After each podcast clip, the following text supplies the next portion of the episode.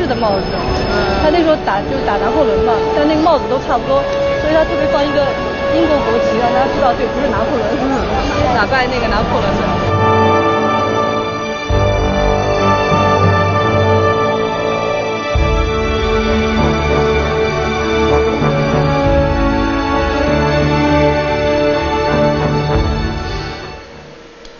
锵锵三人行，咱们的这个高级记者啊，付小田儿，我们这个在总结伦敦的时候，得特别的感激他，我好感激你啊，领着我们啊，这个探索了整个这个奥运的赛程当中啊，领着我们这个探索了，我觉得是伦敦的机理啊、文理都领着我们都去到了啊，所以呢，这个伦敦呢，我们也奥运是完了，但是我觉得我们还没有好好说说伦敦，对吧？所以呢，这个玩的也不错，也也给大家有所这个分享。而为什么小田很有资格啊？小田人家是剑桥大学出来的，对吗？也没有研究过伦敦，在伦敦生活过是。对对对，所以他这个非常通。而且我去了剑桥之后啊，我现在排名第一了。我觉得剑桥超过你女儿的哈佛。本 来哈佛就是剑桥的学生跑去在那里办的。哎，是是是。当然，咱们先看看我这个就是临离开伦敦了，我们有一些这个伦敦印象，通过照片的方式来看一看这个老伦敦呢是个怎么样的一个一个一个看点啊。哎，你看，咱们的导演可以一张一张这么这么放下去啊。伦敦，咱们前些天讲啊，英国的田园风光啊什么的。但是呢，伦敦是个什么样的城市？哎，这个可以聊聊。我这几天呢，在这个伦敦街头上走啊，小田儿，伦敦给你留下是一个什么？你觉得这是个什么样的城市？伦敦其实说实话，我觉得第一眼就爱上它不太容易，因为它比较脏。哎，你看这个，没有什么章法。你看我拍的这个，哎，这导演停在这儿，你看我拍的这个，这个摩托车骑士啊。你瞧我这摄影，他你看他那个嘴，你要看注意，张嘴，你知道吗？在这其实，在怒吼，其实是在打哈欠。然后你再看下一张，哎，这是在咱们住家附近他的这生活。你再看下面，哎，这是在白金汉宫附近。再来，哎，小田你接着说，接着跟我们说。这是一个码头，嗯，这是一个码头那个雕塑，海德公园。哎，你看这个，我都不知道是干什么的。我说是妓院的广告车吗？这这，你看。他又揪这么一个，后来他们说是结婚的，我说嘿，真见过结婚的啊，嗯，是不是他就跟那个娃娃结婚了？说哎，可能是这个意思，是。吗？啊，这是我们在泰晤士河边哎看到的这个这个。一只狗，哎，嗯，所以啊，小田儿，我觉得你在伦敦生活了这一百多年呢，你可以谈 谈，天哪，千年老妖，不是，你留下的印象，这个城市吸引你哈。嗯，挺好的。我觉得伦敦它是怎么样讲的？它跟巴黎比起来啊，我觉得它是不做作。嗯嗯，而且不嘚瑟。对对对，就是我就是这个样子，欣赏我或者不欣赏我，都这样。哦。你来或者不来，我就在这里。哎，对对对对对。跟我们上次讲那个房子的那个那个结构也有也有点相似性。嗯。就是英国的房子，街道窄窄的。嗯。看上去很很朴素的。但后院子在后面，嗯，跟跟法国的院子在前面啊，就它的，它是就是说不是把最好的东西放在最前面的一个城市，嗯，还有它一个特点，你比方说你跟维也纳、跟巴黎，甚至跟罗马比，维也纳、巴黎、罗马，它的主要的最好的地方都是旅游，就是给外国人或者是或者是以前的帝王，那你今天就是最多的饭店、酒店。英国不是，英国它就是生活跟最好的旅游区全部交杂混杂在一起。它不急于彰显，但它这个不急于彰显呢，又有双重的原因。一个呢是因为历史，它发展太早了，保护太好了，就已经是这个样子了。如果再去动它改它，那成本太大了，对吧？第二个原因的话呢，我觉得还是因为它的这种心态。就没关系，我就是这个样子。哎哎，他这个地方啊，就是生活历史啊堆积出来的、积累出来的。你看，你看巴黎啊，叫花都嘛，你感觉就是人设计的。这里巴黎经历了一次重要的规划嘛，就是整个重新规划，放射状的街道，确实是非常美、非常漂亮啊。但是你看伦敦呢，甚至我们可以觉得它有些地方稍显凌乱，它甚至就是很简朴。很实实用，对吧？呃，然后呢，就是人人的生活就是这样建立起来的，对吧？然后你像罗马又不同，罗马是感觉啊，都到了拥挤的程度，这个千年的古迹啊，都挤就挤在一起了，太密集了。伦敦呢又不是这样。我记得那天带那个涛哥去看唐宁街十号，他都不敢相信啊，就这样一条街吗？啊，对其实后面院子花园它有花园，对，但那条街确实是太 shabby，太简陋了。嗯嗯嗯。我我觉得这也是英国政治的一个特点，故作平民状，对不对？嗯。哎是，而且呢，它这个伦敦这个地方，你感觉到没有？呃，人其实人种很多，嗯，各种各样的人呐。我在街上走啊，我就觉得好像这真是有一他的移民潮就开始的很早，嗯嗯，什么人，印巴人、非洲人、东欧人、犹太人，各种各样的，还包括这个亚裔。现在伦敦的人口大部分不是英国本地人，呃至少一半不是。是吧？其实看到的应该说是伦敦的现象。伦敦首先就是外来人口本身就比较多，还有就是现在的就是其实也不是英国人，但这里的就是外来人口啊，就是暂时居住的也特别多。所以说给你的感觉好像就是哎，好像白人啊，咱们说的白人怎么好像都不占大多数这样子，对吧？但是实际上你要是再往北啊，其实也不是这样的现象。嗯，而且它。并猛一看呢，并不算漂亮这个地方，甚至你像我们在圣保罗教堂高处往下看，嗯，这个城市你俯俯视啊，也没有太多可观之处，啊，它就是一个，但是我觉得是不是里边内容里边家底儿厚，它是个那么个那么个地方，对，待久了会觉得很有意思，对，它有一种魅力。我感觉伦敦最大的魅力其实就是什么，真的是自由，就你想在这里过任何一种生活都可以。那你要去读书，纽约不自由吗？纽约也自由，不一样。但是我觉得要说文化底蕴的话，还是在这里更深。底蕴越深越不自由哎。很自由，在这里，比如说你要过平静的生活，这里的田园风光离市中心也很近，对吧？二十分钟的车程就可以了，没有什么那种喧嚣、那种烦扰。但是你要是想过那种最现代的生活，对吧？那最好的夜店。各种各样的音乐也都有啊，嗯嗯嗯。然后你在这里要想过那种中产阶级的那种生活，其实这里它的物价可以不太贵的，你知道吗？就很多包包括吃啊什么的，然后快餐店啊也是到处都有的，生活非常的便利。但是如果说哎，比如说你是什么俄罗斯的富豪、中东的富豪，要过顶级生活都可以。哎，排外吗？像你们中国人，你们中国人像 像咱们中国人，像咱们中国人啊。呃，能找到自己的位置，这就是。你很难去说它排不排外，但是如果一定要去比较的话，我相信伦敦比巴黎比纽约都排外。但是即使它排外没关系，因为这个城市它足够大，足够有包容力。就算它排外，你也有自己的位置，自己的一个群体，可以过很舒服的生活。对你如果不想到一定要进入它的主流的白人的那个贵族的那些圈的话，你找到自己的生活。那就很容易，嗯，对说。但是如果你一定要想到怎么样怎么样呢？你会出越往上走越感到压力。嗯，哎，那接下来咱们就要说说我有美好回忆的这个剑桥了啊！锵锵三人行，广告之后见。咱先从咱们得天独厚的女嘉宾开始啊，咱们这个剑桥的这个高材生啊，院士这个付小田，不是不是不是甜甜，哎。他在剑桥留下的这个倩影，当然小田儿人家含羞带怯的不愿意拿出来啊，我这个苦苦哀求，一定给大家看看啊，这个为小田征婚，我们 看一下他在剑桥的剑桥的照片啊，你可以反映，你瞧。乔人小田是，他他居然看书，这不是在个会所没有，这是会所，对。对，剑桥，都剑桥的会所啊，但他不在剑桥里边。但是他在剑桥的空气里，你知道吗？你看小田看看书，我们看腿，是吗？哎，你看显得这有文化啊，征婚啊，你看，哎呦，这是这是奈何桥吗？赶快放，赶快放。这是这是小田二十年前的，不是十年，不是当年的样子。不是剑桥，哎，这是什么桥啊？不，赶快放下一张，没了，没了，赶快，赶快，赶快放，再放下一张。哎，哎呦，好了，好了，好了，放完了。剑桥，你看有椅子，你想想。什么叫有椅子？有这样的，我我是爱屋及乌了。你赶快放放你看，切过来，咱们再看半个小时吧。哎，小田，你还有这个时候哈？剑桥以前的院士是不可以结婚的。哎呦，对，所以你刚才误把它叫做院士，还说征婚，这就是不可能的了。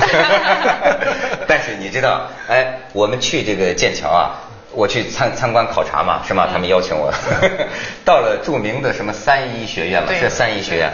哎，有这个偶遇啊！你想，你就在剑桥，你会碰见这种一个瘸子，一瘸一拐，脏不拉几的，啊，花白头发，就有点这个佝偻，你知道，咵嚓咵嚓咵嚓就从我面前走过去，踩着草地，你知道吗？嗯。结果，哎，小田，你给介绍一下。他说，哎呀，你怎么能碰见这个人？嗯嗯。这是谁呀？没有，那那个是那个以前的一个诺贝尔经济学获得者。然后他是上一届的这个三一学院的院长啊，院就 master 那个 college 的。穿着个半大衣，就跟个园丁似的。这好像只有院士才可以从草地里穿过，践踏草坪。然后他们的院士也不客气，就当然真的就一定的，他就一定踩草坪，他不走那人行道啊。他他们是八十八个诺贝尔奖获得者，是全世界全世界最多的。对。然后咱们在的那个三一学院又是最多的，就是所有的三十几个那个学院里边最多的。包括牛顿什么的都是那个那个学院，就是你看那电视剧啊，Harry 亨利八世的那个时候，亨利八世哎，那个起来。不过不过后来那个 Bloody Mary 当权以后啊，三三个院长，三个那个头头都在火火烧掉，嗯，因为他们支持新教。对，你知道就是血腥的。我我这次一去啊，我算知道这是大学的祖宗。你知道吗？北大清华别聊了，你这这你什么？就是这是大学的祖宗。为什么我就我就觉得啊，这个空气里啊，就整个你一下子像回到了元朝，不是一三几几还是几几年？啊，就是就是最早是一二几一二零八年。你一下子就想象那些个穿着长袍的人就在这个里边走啊。元朝走过来的。没没没，我想我梦梦梦回元朝，不是我说的就是那个时候他真的有受元朝的文化，就是那个我们的那个。蒙古那边，但不是我们的，其实是蒙古。对，就是就是你想这个千年的啊，然后呢，这个以所有的一切啊，给你的感觉啊，都像回到了过去，回到了过去，连学生宿舍都让你回到过去，只有一块石头煞风景。为了中国游客，前些年立的照片吗？轻轻的，我都不拍那照片。我觉得那个石头啊，煞风景。你在那儿留影了吗？留影。像徐志摩，就轻轻的我走了，正如我轻轻的来，为徐志摩立了一个碑，然后在旁边照相。人在在我的这个强烈要求下，特别像人间四月天。眼镜，眼镜像。在那里拍了个照。眼眼镜像，把它当做灵魂。没错没错没错，眼镜像。但是那个石头啊，真太难看了。那是剑桥唯一一块新的东西，我看，它就是写的字儿啊，也歪歪扭扭，所以我。都耻于秀出来，我给你秀点。国王学院那个叫什么 Allen 的一个教授，人类学的一个教授，秀点别的，专门为中国的这个。我给你秀点别的，你看看我的艳照，哎，天儿，你瞧我这，哎，好，你瞧。国王学院对。哎呦，这感觉像 College。你再看下一张，哎，咱们可以放的快一点啊，可以放的快一点。然后这是一六二四年，随处可见啊。下边就是叹息桥，对。哎，这是，这是，这是，这是这是这最好的一个学院，我觉得圣约翰学院。哎，你看，这是那个霍金的那个学院 g o v e r n Kiss。哦，霍金啊。然后你瞧，这远处的光影啊，再看，哎，这就是你看，我特意拍了徐志摩愿做康河的一个水草嘛，我就拍了他这个水草啊，确实有点像徐志摩那柳条腰啊。在康河的柔波里。啊，哎，你看，这也是圣圣约翰约翰的那个那个学院。嗯，你再看，这是三一吧？这是国王吧？啊，这是国王学院，这个国王学院。哎，再看，你看这种哎多旧的这种学生宿舍啊。嗯，对。哎，你瞧，你瞧这造型，这造型，这造型，哎，这是小田拍的。你瞧这个这个光啊，你再看下边什么样的房顶呢？哎呦，这是什么世纪的时候啊？哎呀，据说现在他的留学生啊，第一位还是美国，六百多个人，我看了材料，但第二位就是中国了。应该德国比较多，德国学生也德国、中国有，而且说中国最多去是读的这一年制的这个硕士，也多，也多。这是一个非常特别的，就他这个英国的学院，他这个硕士时间特别短，是吧？对。他的大学制是三年还是四年？现在三年，是三年。英国在英国读书特别划得来，你知道吗？高中两年，大学三年，研究生一年。啊。但是他另外有一个叫副博士，嗯，那个就会比较难。嗯，假如你要读博士的话，你就要读个副博士，那个那个就是这个他因那个学科而已，不是所有的学科都有，不是所有所有的学科这样。所以小田教给我一个启发，我才明白，我说他这这个学院都是什么哈？嗯，跟我原来理解的，像我们当年武汉大学什么文法理工农医，他学院不是这么个东西，他这个学院呢。不管是这个三一学院呢，还是一个什么学院呢，它学院都像个独立的小大学。嗯，它好什么专业也有，对吧？嗯，好像是到了研究生，嗯，才统一的归到一个他的学院是，其实这应该是牛津开始，牛津、剑桥，包括哈佛都是这样子，他有自自己的学院，学院呢是这个财政独立，人事独立，他自己的这那工作人员独立，还有本科生的招生独立。那他自己需要做什么呢？一个就是他自己需要招一批这个院士。然后他要负责这些院士的起居啊什么的啊，给他们提供办公室，包括住的地方。那院士要做一个什么事情呢？就是他不是那个呃本科生招生独立吗？然后包括研究生，虽然说招生不独立，但是研究生也要被分配到不同的学院。那么这些院士，他养的这些院士啊，就要负责带他的这些学生。所以说呢，它是但是学院跟系的关系是怎么样的呢？比方说我两套系统是两套系统，所以我假如是一个，比方说我是一个天文学系，嗯，我这个天文学系的人其实可以分布在不同的学院，对，没错，那跟香港一样。香港中文大学也是这样的制度，是吧？对啊，联合书院、新亚书院，它等于是系跟校是一条，就我们叫条条。嗯。院呢是一个块块。对。就是说它是分布的，它们互相不一样。所以我的联想就是，我们不是去了这个剑桥的那个会所吗？嗯。我就是说，这个英国这个大学啊，这甚至这个国家呀，都像是会所组成的。嗯。这就就它一个都是个相对独立、五脏俱全的一个独立，就像一个独立的人一样，就像这个国家啊。是每一个有享有人的各种权利的独立的人，对，以个人咱们订约，嗯，组成一个联合体，剑桥大学。各个学院组成一个联合叫剑桥大学，就像咱们那天讲到的英国是吧？大不列颠及北爱尔兰联合王国，对，美国 United States 联合起来的各州。是吧？而且你没发现，其实它尤其是这些联合啊，都是比较老的嘛，对吧？都是中世纪时候沿袭下来的。啊，有而且是各有传统的。对，而且我就觉得这个是不是跟他这个教会这个也有关系哈？你看现在各个教堂不也都是这样吗？一堆人啊聚集在一起，然后听一个牧师给你传经送道的。英国人呐，好闹独立，你发现没有？他当年跟罗马天主教会分道扬镳也是这样，他好像性格里啊，哎。我研究英国历史，我有一个印象，就是英国人呢，咱套用一句俗话说啊，他这个有种。那等我广告之后再跟你聊，锵锵三人行，广告之后见。其实我看英国人呢，嗯，我就觉得他也有五大三粗，你知道吗？他是这么一种，他呀骨子里头啊，实际挺强的。你知道，就说表面他害羞，他拘谨，嗯，有的时候人害羞，害羞的人我也害羞，你知道吗？但是你知道，有的时候害羞啊，是掩饰过强的欲望。就是有的人欲望过强，所以他他跟人很很害羞，你知道？是这句话惭愧，对他也是。这句话反过来说也成立。就有的时候啊，这个这个过强的欲望表现出来哈，也是为了掩饰内心的这个害羞。所以这个就不说这个啊。我是说英国人呢，实际上他这个是非常血腥的，曾经。这个这个邪里啊，跟野兽一样。我跟你说，都到什么程度？他他这个国家的历史，你看他的早期历史啊，那是杀伐不断。都到这儿就动不动就是这个六个人就去见这个主教，六个人六把剑从六个方向，咵就把这主教给屠了。都这样。你知道剑桥的历史怎么来的吗？嗯。怎么会有剑桥的吗？嗯。是因为一个妓女，是因为牛津有两个经学家被控杀了一个妓女。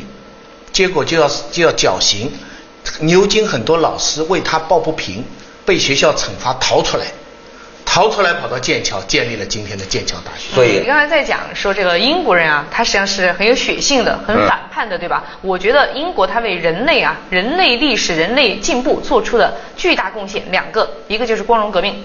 对吧？君主立宪。对。第二个就是宗教改革。而且这两个的背景是什么呢？我就是说啊，他们为什么英国人最理性？他弄很多戒律、很多规矩，就是流了太多的血了。因为他们欲望太强，他们就而且而他们这个过强的欲望又正是他们反叛和创造力的来源。嗯。所以过去管束不好的时候，你看历史上就是杀呀、流血。但是我为什么说他有有种的一方面？就是如果我的权利哪怕是被皇帝老子侵犯。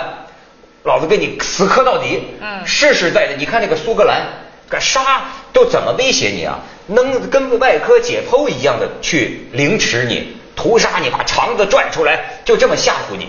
但是不服，就这样争到自己的权益啊！包括跟这个罗马天主教，你看那个亨利八世，我想换个老婆，嗯，教皇不答应，就不鸟你的，我要独立，老子不认你了。就想换那天还在讲，也是我经常跟英国人讲的，我说知道吗？没有中国就不会有英国的宗教改革。哎，这又哪儿来的？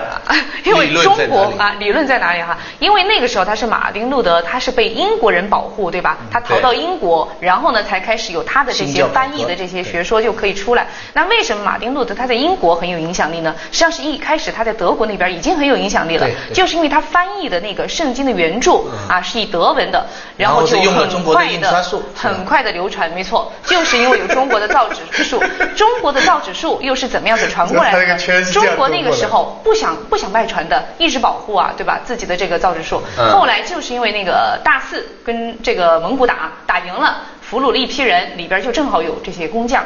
就哦很不幸的，这个造纸术就流传出来了。呃这是就是那个，就是那个时间点。所以要不然的话，他们一直用羊皮写字的对，话，促进了宗教的平民化和普及嘛。对当年就是英语翻译圣经，这是很嗯重要的一件事儿，意味着不是谁的专利了，谁也可以看。